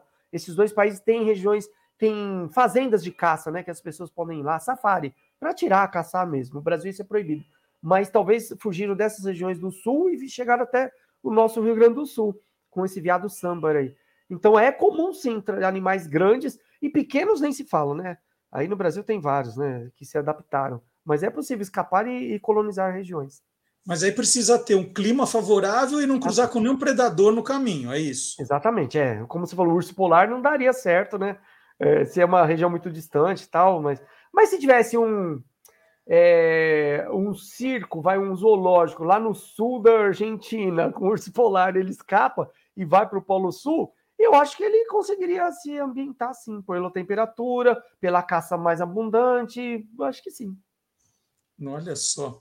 E, e, dessa onça pintada, né? A gente viu a notícia que elas estavam acompanhadas com os filhotes. Não é comum também elas aparecerem com filhotes, eles ficam mais mais guardados, mais escondidos? Isso também foi uma surpresa? Foi, mas é, foi um registro com câmeras com sensor, então não foi alguém que viu. Porque a pessoa observar isso é muito raro. Porque a onça ela percebe a pessoa muito antes da pessoa chegar perto ali. Tem o olfato melhor, a audição melhor, melhor tá no habitat dela, ela vai perceber o ser humano. Agora, a câmera que fica ali de pesquisa, que tem um sensor de presença, né? Passou, registra, aí é mais comum. Que, aliás, que é o que a gente usa bastante nas pesquisas de campo, que a gente fala na natureza são ótimas para isso. Então registrou em, com fotografia, filmagem e tal. Isso é fantástico, né? Ver filhotes quer dizer que a população tá, tá, tá bem ali, né?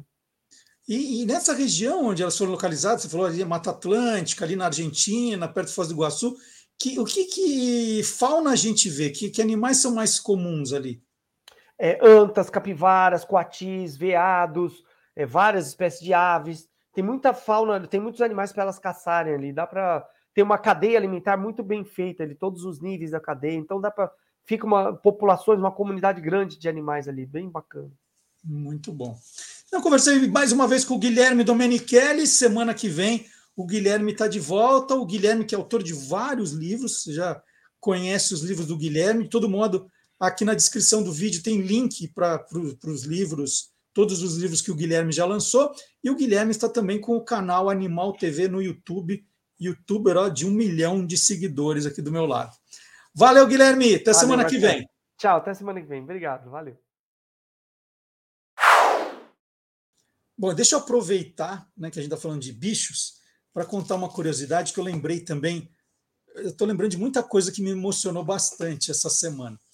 Então eu vou, vou contar essa, porque eu tenho feito muitas apresentações online para escolas. Né? Os alunos leem eu, algum dos meus livros e aí eu sou convidado para falar para os alunos. Né? Tenho feito isso online para atender mais escolas. E essa semana eu falei para uma escola sobre o Que Nem Maré, que é um livro que eu fiz para um público mais adolescente.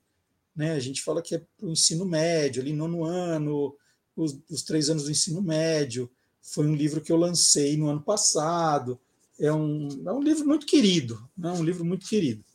E uma das curiosidades que as crianças têm é sobre o, o que eu escrevo aqui, sobre o relógio que o personagem principal tem na casa dele. Ó. O relógio da cozinha de casa é muito bizarro. Em vez de números, ele tem desenhos de pássaros. Os anos deixaram as imagens e os nomes bem desbotados. A cada hora cheia, o relógio faz o som de um pássaro. Eu me acostumei a acordar às 5 da manhã com o pio do curiango e precisava sair de casa antes de o saber laranjeira se pronunciar. Voltava da escola a tempo de ouvir o curió cantar.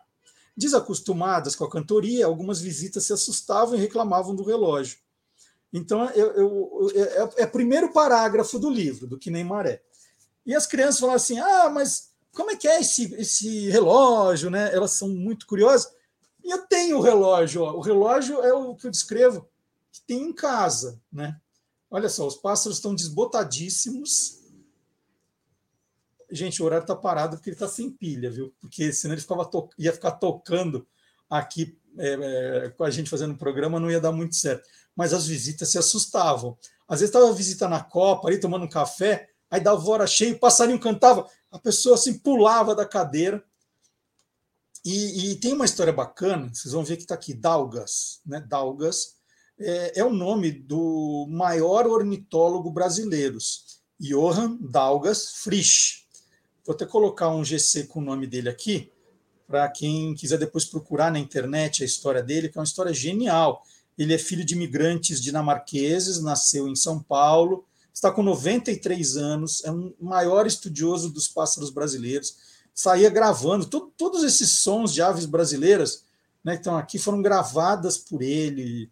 Ele é, é assim, é um, é um gênio, é um gênio da ornitologia brasileira, né, o estudo dos, dos pássaros. E eu fui fazer uma entrevista com ele, acho que na época para a Veja São Paulo, quando eu trabalhava na Veja São Paulo. E depois da entrevista, ele falou: ah, quero te dar um presente. Né? E aí me deu o relógio. Eu amei esse relógio. Esse relógio é do coração. É, ele fica na, na copa aqui de casa. E quando estava começando a escrever o livro novo, era época da pandemia, a gente ficava ali o tempo todo em casa, tal. Às vezes, só para mudar de ambiente, eu escrevia um pouco no escritório, eu ia escrever um pouco na sala, eu ia para a sala de jantar, e no dia na sala de jantar, né, que a, cop, a copinha fica do lado, assim, aí eu olhei para o relógio e falei, nossa, esse relógio ele é muito curioso, eu vou colocar no livro, e abri o livro com ele. Né? Então, as crianças ficam curiosas, você ah, mas como é que é esse relógio? Eh, como é que você criou isso? Eu não, não criei nada, é o relógio tem em casa. Eu queria mostrar para vocês que acho que esse eu nunca tinha mostrado. É, vamos, vamos fazer agora o nosso intervalo curioso, o nosso intervalo retrô curioso. Eu vou conversar agora com o professor Fábio Dias, que é autor do livro Jingle é a alma do negócio.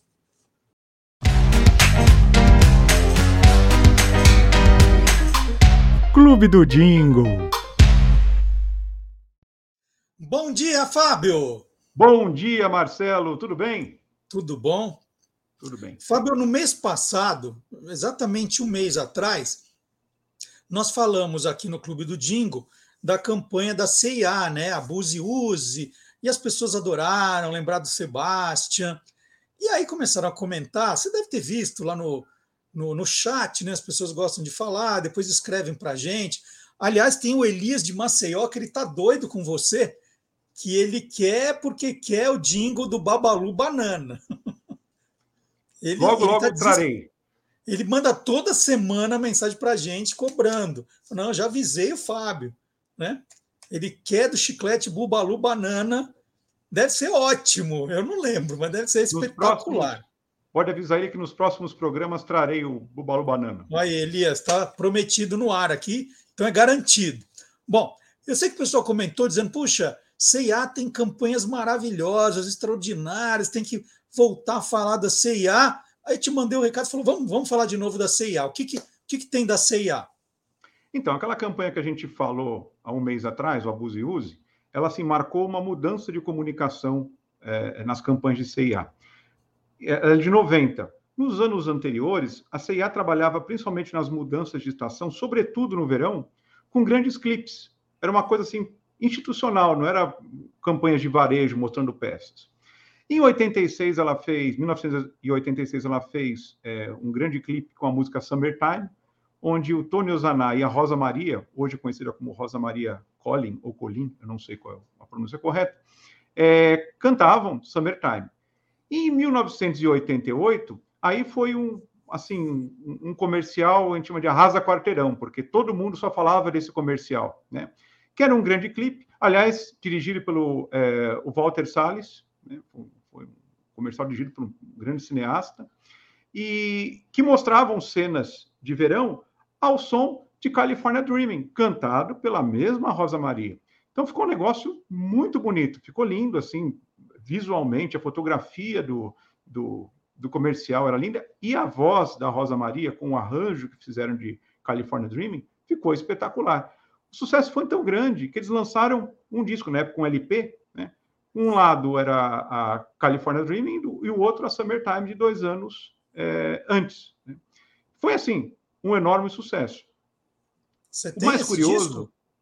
Oi? Você tem esse disco? Tenho esse LP, mas não está aqui, está na casa da minha mãe. Eu preciso trazer. De repente, nos próximos programas eu trago para mostrar. Né? A capa, inclusive, é a Rosa Maria e o Tony Zaná. Assim, na capa é o nome das duas músicas. É um disco promocional, né? que, aliás, a, as duas versões foram gravadas na produtora Voz do Brasil, do, do Zé Rodrigues, né? uhum. que na época fazia muita coisa para a CIA. Né? Nesse período gravaram muita, muita coisa para a CIA.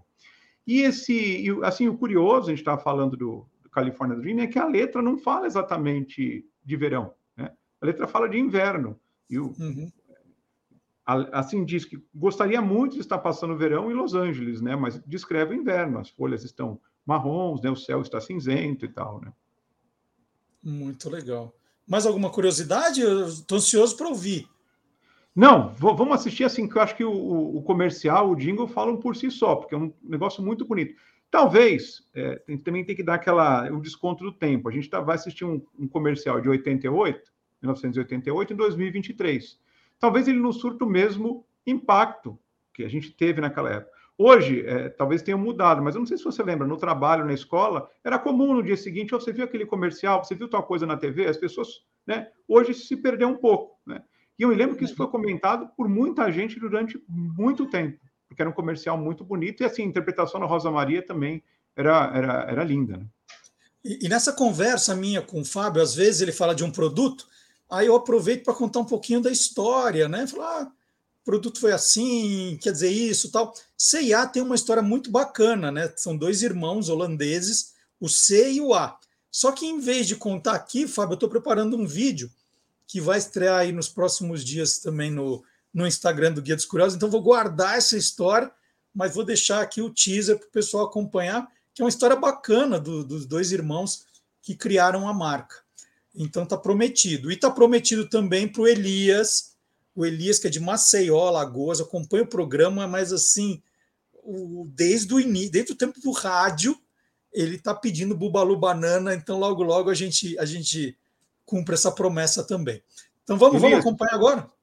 Elias, fica tranquilo que em breve teremos o Babalu Banana aí. Eu estou ansioso, quero saber que, que história é essa. Deve é uma versão, você vai ver, é uma versão bem interessante. Muito legal. Então, Fábio, até semana que vem. Agora, CIA California Dreams. Um abraço. Tchau, até semana que vem.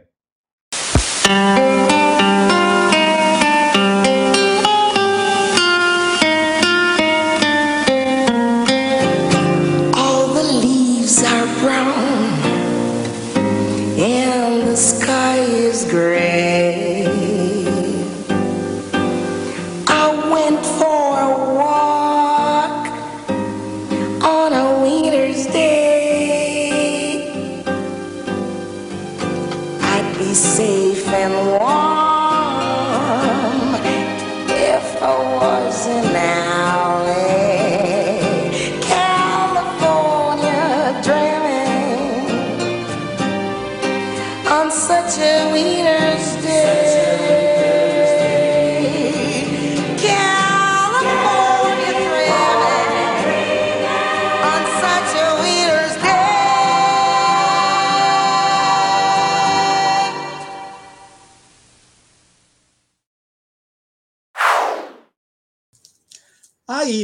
eu esqueci de falar de outro livro importante, né? Olha, eu recebi de presente o livro Todo Mundo Já Sentiu Isso, editora Rocco. É um, um livro muito legal, com, aquelas frases que você tem vontade de, de sair mandando para todo mundo, né? para os amigos, para quem você ama. Tem muita coisa bacana aqui. E esse é um trabalho, quem é fã do Olá Curioso sabe, ó, vem com uns adesivos lindos também. Ó. Isso aqui é, vem dentro do livro. É, esse aqui é um trabalho do. Ele foi advogado, né, o advogado carioca, o Pedro Henrique, que foi entrevistado por nós no programa 61, já faz tempo, hein? Programa 61, eu fiz uma entrevista com o Pedro Henrique, já fazia um sucesso absurdo com esse perfil, um cartão. É um, é um trabalho lindo que ele faz. Deixa eu ver se tem alguma. Nossa, essa é bonita. Ó.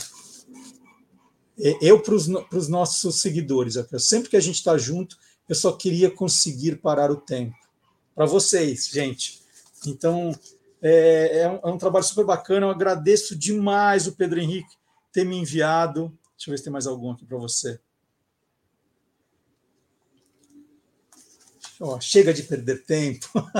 chega, Marcelo, vamos fazer programa. Chega de perder tempo. Então, ó, quem quiser o programa com o Pedro Henrique de um cartão é o programa número 61. E essa é a vantagem, né? Eu chego aqui, aviso todo mundo, olha, é só entrar no site do Guia do no site, no, na página do Guia dos Curiosos no YouTube. Clicar em playlists, procurar as entrevistas, vocês vão achar o meu papo com o Pedro Henrique. Tem, tem, é, uma, é uma entrevista muito curiosa, porque ele pediu, falou: ah, não quero aparecer. E ele é assim mesmo, ó, aqui na, na orelha. Ele, ele não aparece, ele tapa o rosto. Ó. Ele tem isso. Ele falou que ele é muito tímido e ele não quer aparecer. E como é que ele fez para dar entrevista para a gente sem aparecer? Hã? Hã? Então fica o convite aí para vocês darem uma olhadinha no programa número 61, que foi um papo bem bacana.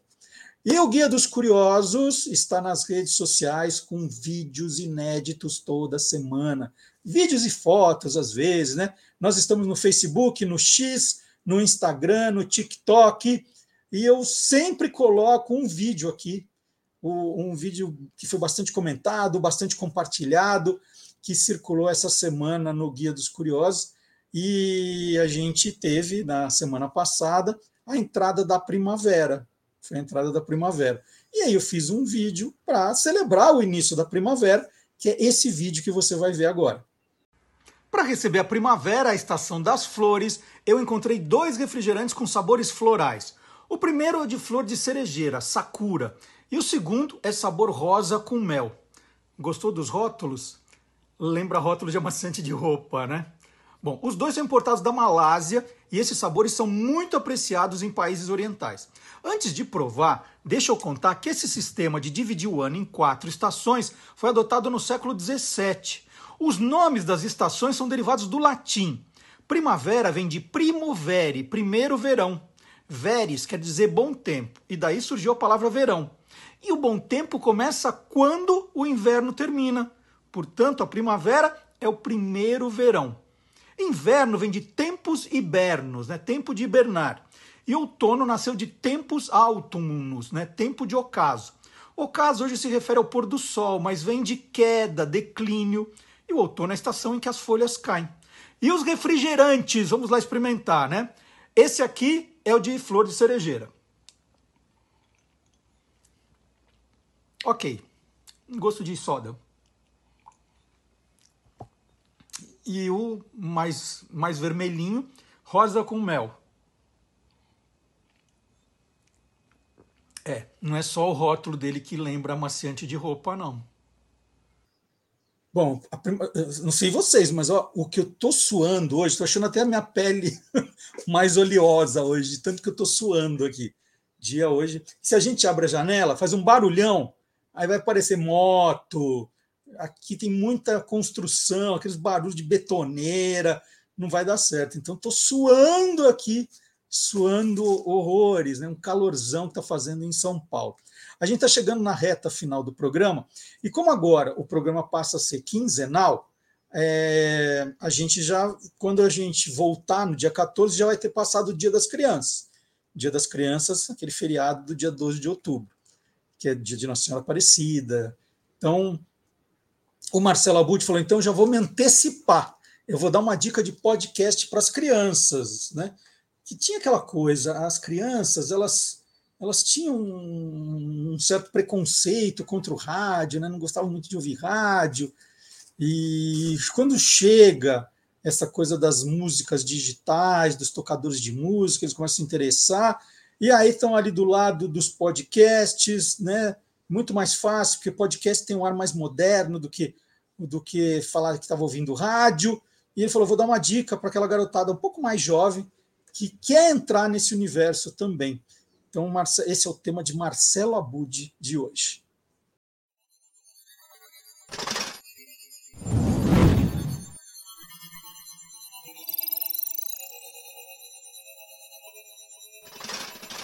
Hoje pode. Com Marcelo Abud. Bom dia, Marcelo Abud. Bom dia, Marcelo Duarte. Bom dia, boa tarde, boa noite para você curiosa, para você curioso que quer saber tudo o que acontece na podosfera, esse incrível universo dos podcasts. Gente, ele está cada vez pior com isso. Eu viu? quero entrar num coral, Marcelo Duarte. Estou gostando. É, Abudi, eu lembro quando a gente começou a, a você já está falando de podcast há muito tempo, mas quando a massa começou a falar de podcast, que isso virou, né? Uma, vamos dizer, uma novidade, todo mundo querendo investir. Fui assistir é, uma apresentação sua no Teatro da FAP, você fez ali uma, uma mesa com, com gente que estava produzindo conteúdo, e vocês apresentaram uma pesquisa que a, que a FAP fez. Né? Você chamou atenção para alguns nichos pouco explorados. Eu lembro que um deles, que você falou ali, era essa área infantil, né? podcasts para criança. Você falou, olha, se eu tiver que dar dicas de caminhos para serem tomados, você falou, tem muita coisa ainda. Hoje em dia já passou muito tempo, já, já tem uma quantidade muito maior, mas quando você falou, você falou, olha, público infantil não está sendo bem cuidado na podosfera. É, como é que está hoje isso? Hoje já é diferente, né? Hoje eu acho que todos os públicos estão bem contemplados, tem produto para todo mundo mesmo. E, no caso, o público infantil, além de estar bem é, servido, tem uma, uma novidade que eu achei muito boa, ouvi mesmo e fiquei viajando na história, porque eu tenho um envolvimento muito sério com esse conteúdo que eu vou destacar aqui hoje, que é o DPA, o Detetives do Prédio Azul. Por quê? Porque meu filho era pequeno, adorava, né? Então foi acompanhando a evolução do Detetives do Prédio Azul em várias linguagens, né, Marcelo Duarte? Acho que você também talvez tenha acompanhado de perto essa é, evolução. É, menos, é, menos, menos. menos, mas sim, acompanhei. É. Então, agora nós temos o podcast, o DPA, As Férias dos Detetives do Prédio Azul, produzido pela Globoplay junto com a B9. Excelente. É, conta um pouquinho quem, quem que quem está fazendo, como são os episódios, me explica um pouquinho melhor. Então vamos lá. Ele é criado pela escritora que deu origem ao Detetives do Prédio Azul, que é a Flávia Lins e Silva. Tem uma equipe de roteiristas. Entre as roteiristas está a Ana Pacheco, que você conhece bem, você já entrevistou aqui. Sim, sim. Né? eu também acabei entrevistando lá para o Instituto Claro, então, excelente, é, escrevendo para criança. É, e o DPA tem, tem uma trajetória diferente. Geralmente, um livro gera um filme ou gera uma série de TV. Não, ele começou como série de TV. Em 2013, passou a ser uma série de livros. Até 2016, pelo menos, saíram três livros com as aventuras do DPA.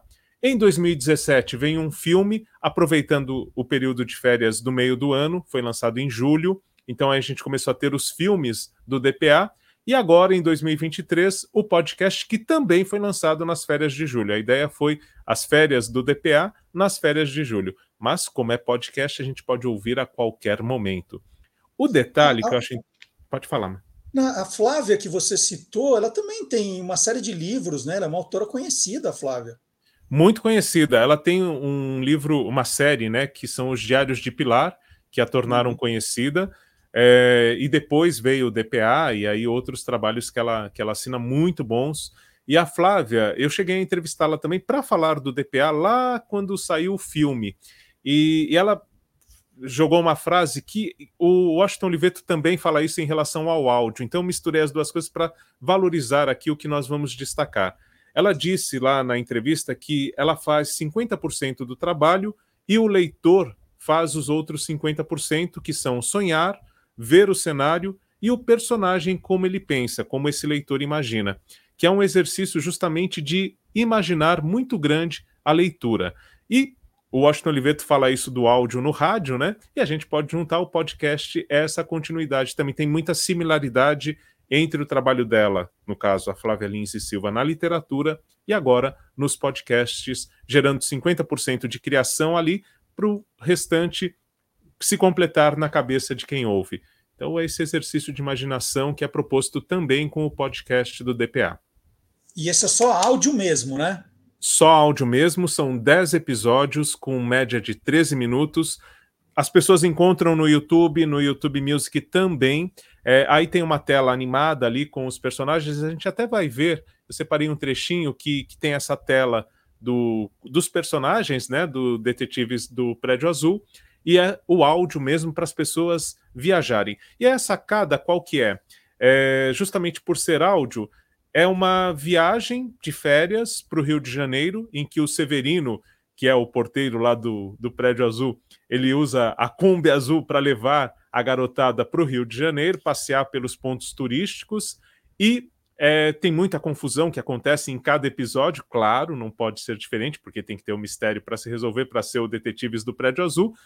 E aí, qual que é a grande sacada? A... Uma das personagens, ela pega um gravador, liga o gravador e começa a narrar. Então, é um diário, né? É um diário falado. Esse é o, essa é a sacada para se tornar mais natural essa imaginação. Eu separei um trailer que dá uma dimensão do que é o Detetives do Prédio Azul, esse podcast que é bem bacana mesmo. Vamos assistir então. Vamos lá. Oi, pessoal! Aqui é a Detetive Flor. Eu quero te convidar para acompanhar as nossas férias no podcast do DPA. Eu, Max e Zeca vamos visitar o Pão de Açúcar, passear pelo Jardim Botânico, ir no planetário, na praia e vários outros lugares incríveis do Rio de Janeiro. E claro, sempre preparados para solucionar qualquer mistério que aparecer. Então, vem escutar as férias do Detetives do Prédio Azul, disponível no Globoplay e no seu aplicativo de podcast preferido. Um, dois, três, testando. Um, dois, três, testando. Pronto, o gravador funcionou. Oi, eu sou a Flor e vou começar a gravar o Diário da Colônia de Férias dos Detetives do Prédio Azul. Detetives do Prédio Azul. Bom, mais alguma curiosidade, então, Abud, para a gente terminar essa nossa conversa? Então, eu falei do Diários de Pilar e eu fiquei pensando que é muito parecido o que a Flávia Lins e Silva fazia com a personagem Pilar, viajando pelo mundo e relatando num diário na época escrito, né, quando ela começou a escrever o Diários de Pilar, e agora ela traz uma viagem local no Rio de Janeiro, passando por vários pontos turísticos, mas que também é um diário falado. E se a gente for pensar, o blog ele começa como um diário escrito, né? A ideia do blog na internet era um diário escrito na internet, as pessoas relatarem as suas, sua vida na internet. E o podcast ele começa como um diário falado na internet. O conceito do podcast, principalmente entre o público jovem, quando surge ali, era como um diário falado. Então acho que tudo isso se amarra no DPA, nesse podcast muito bacana, As Férias dos Detetives do Prédio Azul.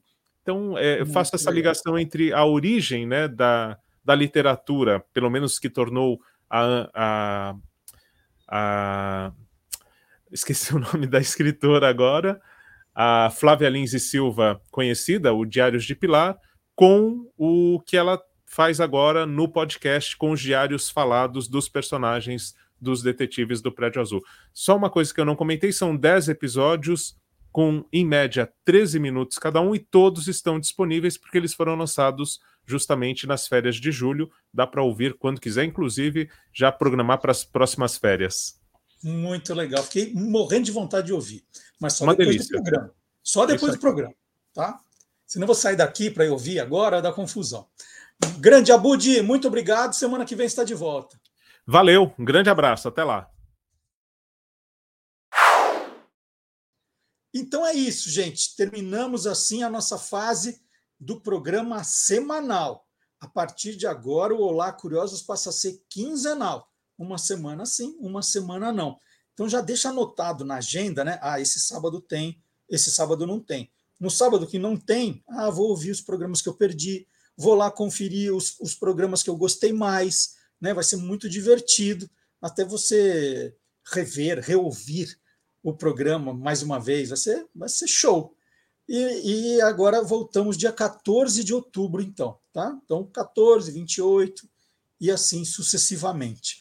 Muito obrigado pela audiência de todos. Não se esqueçam de, de ir embora, né, de deixar o joinha antes de ir embora. Vocês estão super econômicos. Deixe o joinha, compartilhe, comente com os amigos. Dia 14 de outubro estou aí de volta com Olá Curiosos. Tchau, gente!